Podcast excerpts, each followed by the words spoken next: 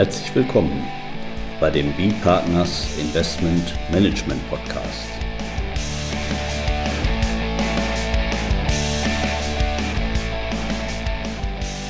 Immer wieder Mittwochs, kurzer Wochenrückblick, was in unserer Beratungspraxis besonders interessant war. Unser Thema heute, gesellschaftsrechtliche Risiken für Kommanditisten außerhalb und innerhalb des Investmentrechts mit Alexander Skowronek, Rechtsanwalt, Steuerberater, Partner bei B-Partners. Und Carsten Bödecker, ebenfalls Partner bei B-Partners. Ja, heute haben wir, wir haben so ein paar gesellschaftsrechtliche Themen, die in unserer Praxis aufgetaucht sind, äh, wo Sie zu beraten haben. Und da haben wir gedacht, das stellen wir doch einfach mal vor, das kann ja mal ganz interessant sein. Genau, heute geht es mal so um praktische Fälle, die über unseren Schreibtisch äh, gelaufen sind und die dann auch ja auch hier zum Teil dann in der, in der Rechtsprechung dann auch in ähnlicher Form auch dann nachträglich auch noch behandelt worden äh, sind. Also ähm, beginnen wollte ich mal mit einem, einem Fall, der bei uns aus der Praxis ähm, auch tatsächlich ähm, so akut geworden ist. Und zwar geht es darum, in die Frage, äh, wie weit bei der deutschen Kommanditgesellschaft die Gesellschafterversammlung zustimmen muss, wenn quasi das gesamte Vermögen der KG veräußert wird. Also wir hatten also auch hier einen, einen Fall, eine deutsche Kommanditgesellschaft, die hielt drei Immobilien in Deutschland und wollte diese drei Immobilien dann auch veräußern. Gesellschafter unserer äh, KG waren äh, Luxemburger Kapitalgesellschaften, die auch noch von einem irischen Geschäftsführer äh, äh verwaltet wurden, also ein relativ komplexes Gebilde. Und ähm, da ist uns erst auf den zweiten Blick aufgefallen, dass diese drei Immobilien, weil es halt auch eine Immobiliengesellschaft war, unsere KG, quasi eigentlich das ganze Vermögen der KG dargestellt haben. Mehr hatte die eigentlich nicht.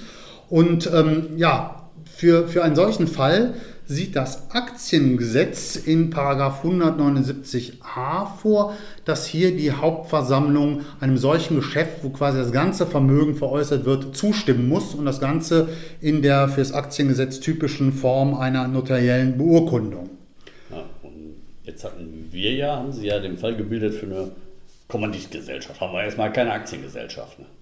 Richtig, wir haben keine Aktiengesellschaft und wenn man im HGB äh, äh, blättert, dann äh, wird man auch eine vergleichbare Vorschrift äh, für die Kommanditgesellschaft nicht finden. Man kann auch immer ins äh, GmbH-Gesetz gucken.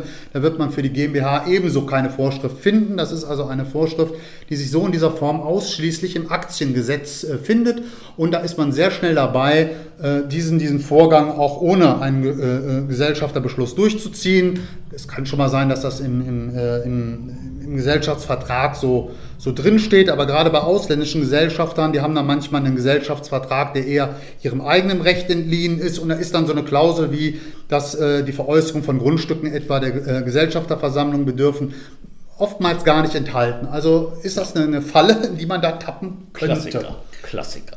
Also man, man, muss sich erstmal überlegen, wir haben also jetzt äh, im GmbH-Recht und im, im HGB, im Recht der Kommanditgesellschaft, da haben wir keine entsprechende Regelung und dann wird man sich wahrscheinlich ganz platt fragen müssen, wenn wir eine solche Regelung aber im Aktiengesetz haben, ist die jetzt übertragbar? Soll die auch gelten? Haben wir das im HGB nur vergessen und im GmbH-Gesetz? Ist das übertragbar oder ist das nicht übertragbar? Ja, und, und in der Praxis hat man so aus Vorsichtsgedanken eigentlich immer gesagt, na, ob das übertragbar ist, wissen wir nicht, aber wir gehen auf Nummer sicher und hat tatsächlich diesen Gesellschafterbeschluss oftmals in notariell beurkundeter Form dann auch tatsächlich vorgenommen. Das kostet Geld, ist lästig, gerade bei ausländischen Gesellschaftern, aber war halt so der Sicherheitsaspekt. Aber alle hätten sich gefreut, wenn das vielleicht nicht erforderlich wäre. Ja, aber man will ja nichts riskieren. Und wenn etwas erstmal höchstrichterlich nicht entschieden ist, dann tut man ja auch gut daran, sich sozusagen dort abzusichern und in so einer Gesellschafterversammlung dann den vorherigen Beschluss durchzuführen. Und so hatten Sie das, glaube ich, auch durchgeführt hier für den konkreten Fall. Ne? Richtig, genau. Das ist äh, jetzt auch schon, schon äh, im letzten Jahr gewesen, also jetzt nicht in 2022, weil wäre das in 2022 gewesen, ja, da hätten wir uns äh, freuen können über ein BGH-Urteil, was im Februar äh, diesen Jahres ergangen ist, in dem sich der, der BGH tatsächlich mit der Frage dann auseinandergesetzt hat, ob diese Sondervorschrift des 179a des Aktiengesetzes tatsächlich auf die KG übertragbar ist. Und er hat dies erst einmal verneint. Und zwar äh, mit, dem, mit, dem, mit, dem, mit, dem, ja, mit dem Grund, dass erstmal A, der 179a eine, eine spezielle Vorschrift ist, die sich jetzt im Aktiengesetz äh, findet und nicht so einfach analogiefähig ist, weil der Schutz, den die äh, Aktionäre genießen müssen, nicht vergleichbar ist mit denen der oder des typischen Kommanditisten. Also äh, der BGH hat gesagt und insbesondere also von, von einem Normbild der ich mal Familienkommanditgesellschaft gesagt, die Kommanditisten sind ja viel näher an der Geschäftsführung, am Komplementär dran, als dass die Aktionäre am Vorstand sind. Deshalb wären sie also bei weitem nicht so schutzbedürftig wie die Aktionäre und äh, äh, es gäbe für sie auch andere Möglichkeiten, dort Einfluss zu nehmen auf die Geschäftsführung, sodass man die Analogiefähigkeit der Vorschrift aus dem Aktiengesetz verneint hat. Mit einer ähnlichen Begründung hat man das schon für in 2019 der BGH für die GmbH äh, äh, getan. Auch dort haben die äh, Gesellschafter der GmbH einen viel größeren Einfluss auf den Geschäftsführer, als das die Aktionäre auf den Vorstand haben.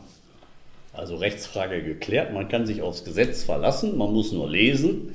Und da da eben nichts entsprechendes drinsteht, wie im Aktiengesetz, im HGB und im äh, äh, GmbH-Gesetz hm, kein Thema dann sozusagen abgesichert. Aber ja. es wird ja auch noch so ein bisschen, weil der, der, der Bundesgerichtshof, der entscheidet natürlich nur über einen ganz konkreten Fall. Ja. Und, und da kann man sich natürlich wieder fragen, ja, gilt das denn mit diesem Schutzgedanken da in jedem Fall immer, bei jeder Kommanditgesellschaft? Ja, hat halt jetzt nur einen Fall erstmal entschieden und äh, ähm, wenn man die Begründung sich, sich da ähm, eingehend äh, ansieht, kommt man natürlich sehr schnell auf den Gedanken, was ist denn, wenn wir hier es mit Kommanditisten zu tun haben, die vielleicht doch eine ähnliche Stellung haben wie ein Aktionär äh, bei einer Aktiengesellschaft.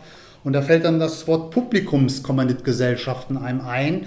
Und wo die Kommanditisten keineswegs so nah an dem Komplementär, an der Gesellschaft sind, wie der BGH das hier in seiner äh, Entscheidung so ein bisschen unterstellt hat. Und ich würde jetzt auch dort nicht so einfach sagen, keine Analogiefähigkeit, wenn wir tatsächlich eine Kommanditgesellschaft haben, die einer Aktiengesellschaft in irgendeiner Form doch vergleichbarer ist in tatsächlicher Art. Ja, dann äh, neige ich dazu, hier wieder den Vorsichtsgedanken walten zu lassen, um zu sagen, da gehen wir doch vielleicht wieder hin und machen doch wieder mal einen Gesellschafterbeschluss, äh, äh als dass wir hier vielleicht dann doch wieder in die Falle tippen und das Gesetz dann äh, vielleicht doch etwas zu oberflächlich betrachtet haben. Zumindest kann man sagen, eben so mal für die auch bei den Kommanditgesellschaften ist so eine Publikumskommanditgesellschaft immer noch so ein besonderes Vehikel, wo es mal in einzelnen Fragen eben auch schon mal, äh, besondere Rechtsprechung gegeben hat, sodass man sich das natürlich fragen kann, kann man das hier sozusagen übertragen. Ja. Jetzt hatten Sie natürlich in, in dem Fall, wie Sie, oder natürlich, Sie hatten, glaube ich, in dem Fall den sie im, im letzten Jahr ähm, dort durchgeführt hatten, ähm, da waren sie außerhalb des Investmentrechts. Genau, das war eine, eine ganz normale Objektkommanditgesellschaft, die diese drei Objekte gehalten hat, die aber jetzt nicht äh, äh im, im, im, äh, unter dem KAGB unterwegs war. Und ähm, tja, wenn wir uns die Investmentkommanditgesellschaft angucken, dann kann man sich natürlich auch die Frage stellen, treffen hier die Grundsätze des BGH äh, auch eins zu eins auf die Investmentkommanditgesellschaft oder müsste man noch differenzieren zwischen so einer Objekt-KG und der Investmentkommanditgesellschaft?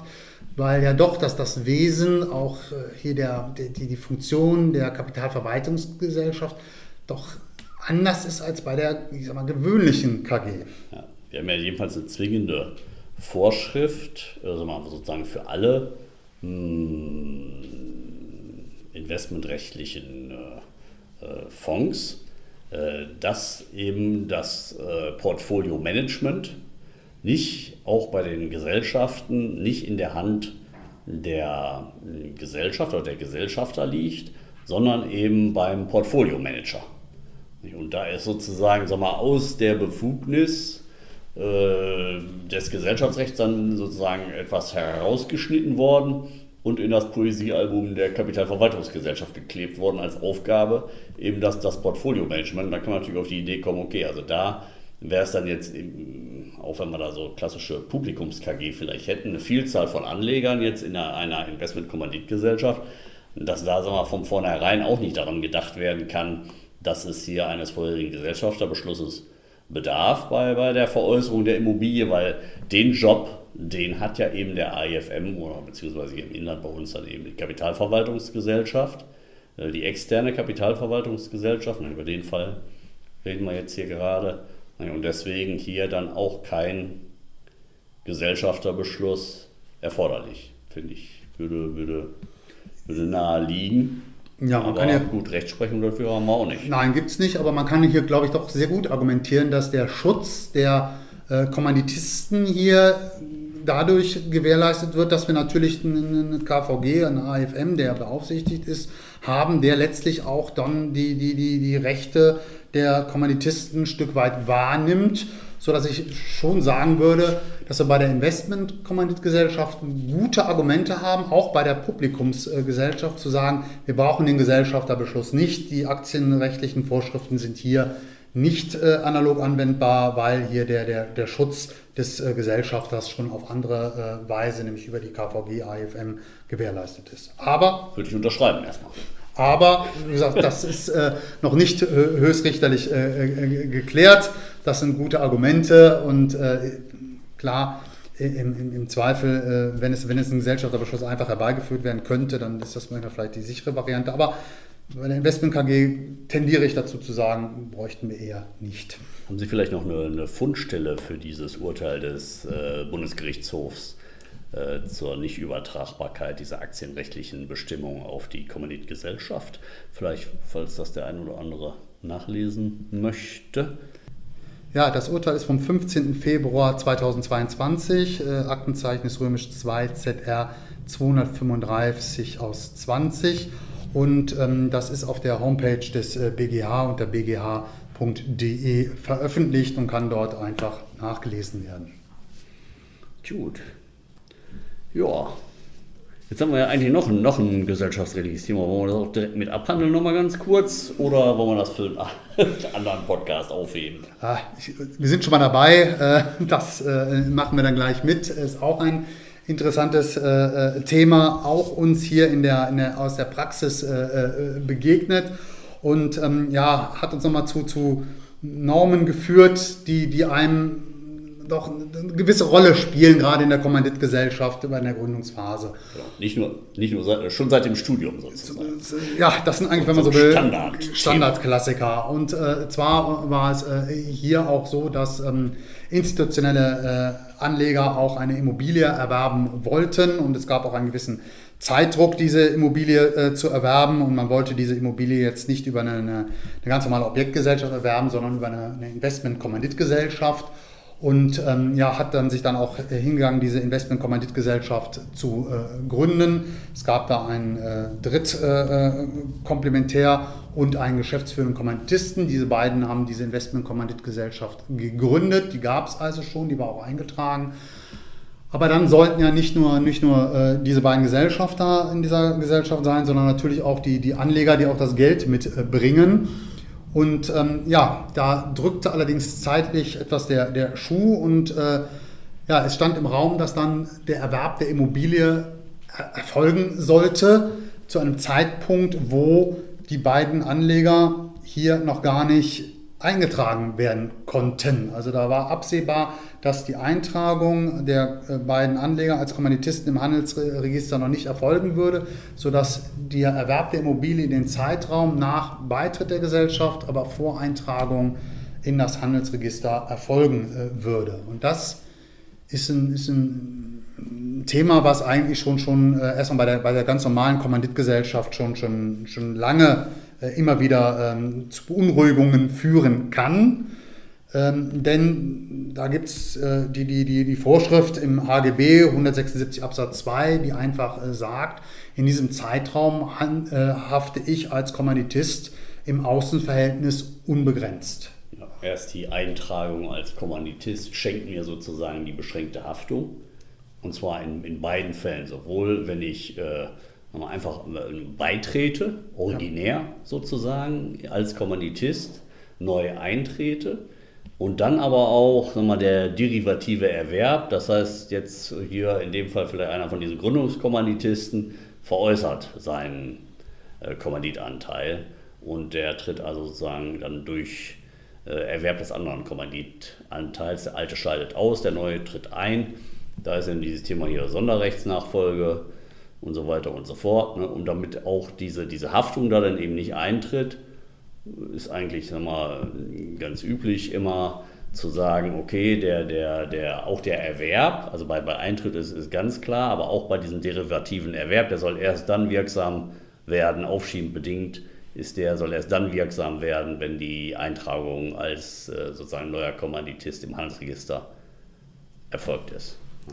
Richtig, genau. Also diese Klauseln, dass diese aufschiebende äh, Bedingung da, die ist allgemein üblich, führt natürlich auch aber dazu, dass äh, man erst dann tatsächlich in die Kommanditgesellschaft eintritt, wenn die Eintragung erfolgt ist. Und ähm, klar, wenn, wenn, wenn in der Zwischenzeit da irgendwas passieren äh, soll, ist man während der, des Erwerbs äh, der Immobilie zum nicht Gesellschafter, Ja, sondern doof.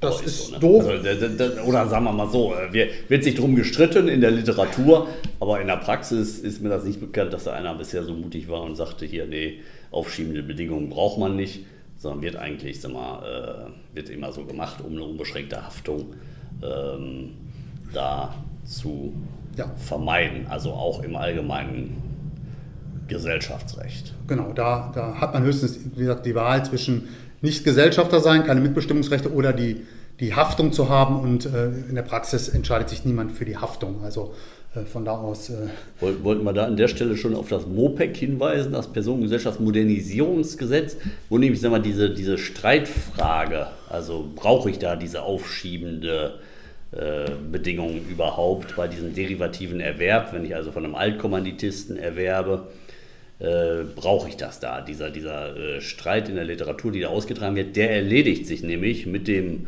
MOPEC ab dem 01.01.2024. Äh, Teilweise wird auch gesagt, das soll auch jetzt schon sozusagen als Gedanke da für die Auslegung heute herangezogen werden. Ja, will ich mal ein Fragezeichen machen.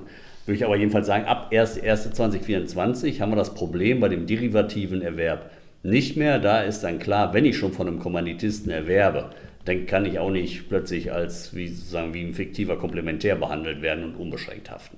Das ist dann, sagen wir mal, ausdrücklich, steht das im Gesetz drin, dass eben diese, diese unbeschränkte Haftung, dass die eben nicht äh, eintritt, wenn äh, kein weiterer Kommanditist beitritt, sondern sich der, die Kommanditistenzahl äh, nicht erhöht. Nicht? Dann, dann, dann soll es keine unbeschränkte Haftung Genau, geben beim derivativen Erwerb. Ja. Und das, klar, das bietet dann die Möglichkeit, derivativ zu erwerben. Sie sind dann schon Gesellschafter und das gleichzeitig ohne diese Haftungsfolgen äh, des, des 176 Absatz 2. Das, Ja, aber, aber wer da dann in der investmentrechtlichen Welt unterwegs ist und laut Hurra ruft, der muss nochmal ins Gesetz gucken.